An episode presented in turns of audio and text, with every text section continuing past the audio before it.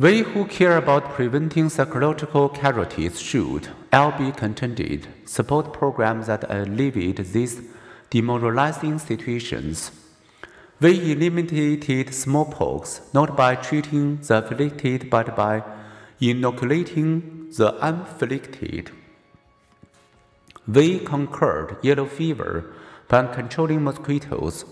Preventing psychological problems means empowering those who have learned an attitude of helplessness and changing environments that breed loneliness. It means renewing fragile family ties and boosting parents and teachers' skill at nurturing children's achievements and resulting self concept. Everything aimed at improving the human condition and making life more fulfilling and meaningful may be considered part of primary prevention of mental or emotional disturbance. Prevention can sometimes provide a double payoff. People with a strong sense of life's meaning are more engaging socially. If we can strengthen people's sense of meaning in life, we may also lessen their loneliness as they grow into more engaging companions. Among the upstream prevention workers are community psychologists, mindful of how people interact with their environment. They focus on creating environments that support psychological health.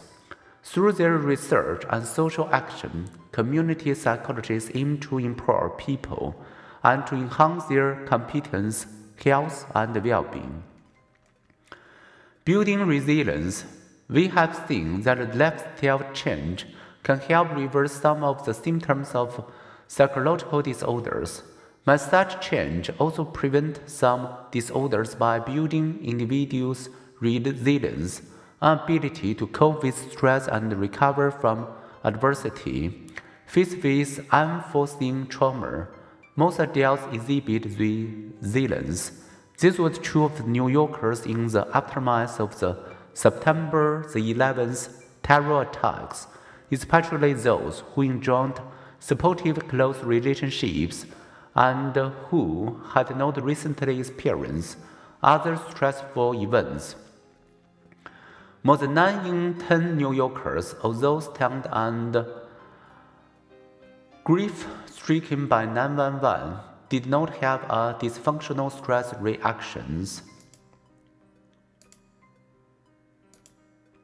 By the following January, the stress symptoms of those who did were mostly gone. Even most combat stress veterans, most political rebels who have survived torture, and most people with spinal cord injuries do not later exhibit post traumatic stress disorder.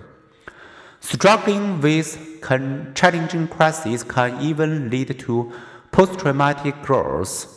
Many cancer survivors have reported a greater appreciation for life, more meaningful relationships, increased personal strength, changed priorities, and richer spiritual life.